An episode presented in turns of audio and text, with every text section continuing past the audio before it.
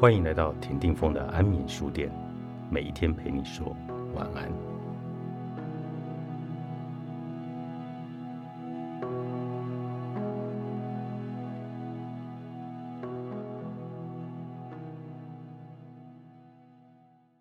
今天来安眠书店和大家分享新书《功劳只有你记得》，老板谢过就忘了，畅销作家黄大米。峰哥好，大家好。他这本书里面也有讲到他的爱情观哦，他里面讲到说，爱呃一开始的相恋都是从爱开始，但是要好过日呢，要从无爱开始。没有错，我我自己要说，就是如果你的感情要走得很顺利啊，千万不要看连续剧。每一个连续剧都在摧毁你，因为他们都在教你错误的感情观。比如说，一定要男朋友买什么呃钻石啊、花啊，然后婚礼一定要很盛大。你以为你是谁啊？基本上这是不可能的。可是很多女孩子常常在看连续剧的时候，都把它做了一个投射，一个非常高标准的方式去要求对方。可是能够陪你过节的人，往往都没有办法陪你过日子，因为他会这么会过节，他就会有很多女朋友，你就会是有十姐妹，以及他会有一百妹，然后你会很忙，所以。在感，而且我要说，为什么一定不要看连续剧？还有一个重点，就是连续剧要的是冲突。它不是要让大家好过日子，所以你会发现男女主角的个性都很奇怪，都很喜欢在雨中奔跑啊，或者是嘶吼啊、呼巴掌。那其实真实的人生当中，这样是没有办法的，这样是会成为我的创作题材。我很谢谢你，但是真没有人可以这样过日子。那我就是很严重，我以前从小就很爱看琼瑶，所以我都一直很相信一见钟情跟命中注定，然后我都会觉得第一次。谈恋爱就要结婚，这真是把我害死了。这万万不要学，因为你要知道一件事情，很多时候的一见钟情，其实都是一种你只是看到他的外表，以及你自己对于你理想另外一半的投射。那你。往往会因为你投射很大，到最后你会失落很多。然后，其实我自己在早年的时候，学生时代的时候，感情运蛮好的，就是我遇到的男朋友都可以忍受我的歇斯底里，你知道吗？因为你知道，一个高明的人，其实在发作的时候，哇，我的妈，那真的是跟疯人院一样。我到现在都常常谢谢他，当时我能够忍耐我的神经病。那。我就后来等到我来到中年，我回头去审视这些感情的时候，我发现一件事情：我如果很爱对方，那对方真的是衰到爆炸，因为我对他很好，但我相对也要他要求他也要对我很好，那他常常会办不到，然后我就会细数我曾经对他的好，你知道我就是一个索命的厉鬼，然后他就会觉得他压力很大，就是他每天都在过七月，你知道吗？那。后来，我曾经在一次的恋爱当中，我已经我真的很爱我那时候的男朋友，他也很爱我，可是我们相处不下去，因为我们真的都太认真在谈这段恋爱。那我当时后来就想说，我需要一个避风港，那我就接受了一个追我很久的男生，但我自己非常知道我不爱他，那也因为我对他不爱，但是我对他还是。蛮好的啦，你知道我是一个好人，所以即便我不爱这个男朋友，我还是该干嘛的？其实我都是对他蛮好。那因为他比较爱我，所以他就很宠我。那我因为我比较不爱他，所以我对于他的很多东西我都不计较，也不会要求。突然非常，我们两个就这样子非常和平、欢乐，过着幸福快乐的日子，走了六年呢。可是我自己内心这六年来都非常清楚的知道我不爱他，为什么呢？我举一个例子，我那时候在帮就是百货公司写文案，然后我就还很开心拿给他看，他都会觉得哦，你写的很好，你写的很好，那我真的以为他懂，你懂吗？就有一天他刚好。就是我们走到路边，然后他收到屈臣氏广广告，什么三件二九九，三件一九九，他就拿起那广告跟我说：“啊，你就是在写这个，对不对？”我突然会觉得说：“天哪，其实你完全看不懂我在写什么。”然后我当下真的觉得我们之间出现了一个大红海，然后我就非常很确定，就是我们这一辈子在心灵上面是没有办法交流了。可是他可以让我。很舒服的很平静的过日子。那后来他劈腿，我真的很感谢他劈腿，因为这么好的一个人，这么好的一个相处的感情方式，其实要我其实是没有勇气走的。那真的很感谢他劈腿，可以让他找到更适合的人。那我回头，即便我是劈被劈腿，我当然曾经也怨恨过他。劈腿了我啦！那时候我朋友都说，你要不要去他们婚礼上闹一闹啊？比如说 game 碟狼啊，或者怎么样之类啊，泼个水啊什么的。然后只要有那一种女朋友去闹婚礼的新闻啊，我朋友都会立刻叫我看呢，你知道吗？大家都用这一种方式来表示对我的同情跟认同。可是我现在回头。去审视的时候，我我必须跟大家讲，感情世界里你要知道一件事情：所有的恋爱多数是用来练习失恋的。你真的所谓的成功的只有一件事，就是有一天你去结婚。所以你要知道，每一个失恋，它都是在教会你做出选择。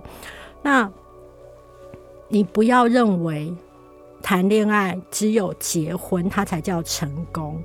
我虽然被他劈腿，可是他这六年来对我非常的好，媲美我的家人，所以即便到今天，我都非常的感谢他。这就是我说的，有时候不那么爱你，才能够好好的相处。对，可是黄大米心中却有很多的爱，因为呃，我知道呢，你在你脸书上哦，就是常常比如说跟厂商有一些合作，对，赚到的钱都把它捐出去做公益。哎，没有到全部啦，就是部分盈余，但是金额也有点。那个真的很了不起，哎，两百多万吧。对，为为什么为什么你会会有这样的想法？因为对啊，因为你想想看，你每一笔赚来的钱都不容易嘛。对，而且我都告诉我的粉丝，我很爱钱。对对，但是我却捐了这么多钱。我我要说，就是说，我认为善良这件事情，它不是选择，嗯，它是性格，嗯。很多时候，你是很善良的人的时候，其实你已经没办法做坏事。对。那我很好运，我刚好有一些正向的加持。就是我在我高中的时候，然后那时候我们家是信观音菩萨的，那我就很好运。我常常不小心中了统一发票，那我中了统一发票，就觉得两百、四百、一千。那我就想，因为我们高中的时候，我家境已经比较好了。那我就想说，哎呀，就给我这种人干嘛呢？我就只会拿去买衣服，我也不会做其他的。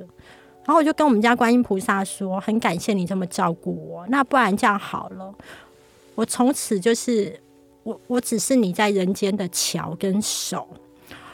从此我只要意外之财，我都对捐一半出去。说来也神奇，下一个月我中了四千。好。在下一个月，我中了四万，好神奇哦，超神奇啊！然后我真的我很守信用，你知道我一个高中生，我看到四万块，你知道我有多害怕吗？我还我好怕被抢劫哦，我还找我妈妈陪我去领钱，因为我好怕被抢。然后那时候就捐了一万多块出去，因为有扣税，就给孤儿院。那人世间的一切事情，我后来都了解到。其实神都愿意，不论你信仰的是佛教或什么宗教都一样。我觉得神都会很愿意应许你的希望，嗯，只是他一直找不到会愿意信守承诺的人，嗯。那如果你是一个长期愿意应许跟信守，那你愿意信守承诺，神就会帮你。那所以后来我去上通告，我还是都认为他是意外之财，所以我都会。对捐嘛？那我以前在媒体的时候，当媒体主管，峰哥一定知道，当你是媒体界的主管的时候，你知道那个礼物真的是成山的。对，那我都会把它拿去给火车站的游民，嗯，分给他们。我都认为这叫劫富济贫。对，就是我，而且我觉得是他们在拯救我的心灵，因为其实你在做媒体的时候，你有很多负面的新闻要处理，那你是透过。去给予他们的过程当中，你去洗涤掉你的心灵上面的沉重，而且你会觉得是他们的辛苦让你觉得你自己是个好人，所以我就持续这样做。那包含我的版税就十一捐，那现在开团大部分是十一捐，但有时候有一些团体来找我，我觉得他是他们的情况很辛苦，那我又不想要募款，因为我常常觉得那个募款的钱是粉丝的钱，但是我又不了解他们是怎么花的，那这钱我不要募款，我绝对不要募款。好，那没有关系，那我就一整团的开团赚的钱全部给这个单位，对，所以。很妙，就是说，当你无私，然后你把那个整个是你一开始就决定要给那个单位的时候，你那一团就会开的特别的好。哦，我要讲一个更神奇的，就是我人生当中我真的觉得超神奇的。我记得我以前在接业配的时候，就是那一种几万块的稿费，然后外加抽成，但是那时候的金额都不大，大概就是七万。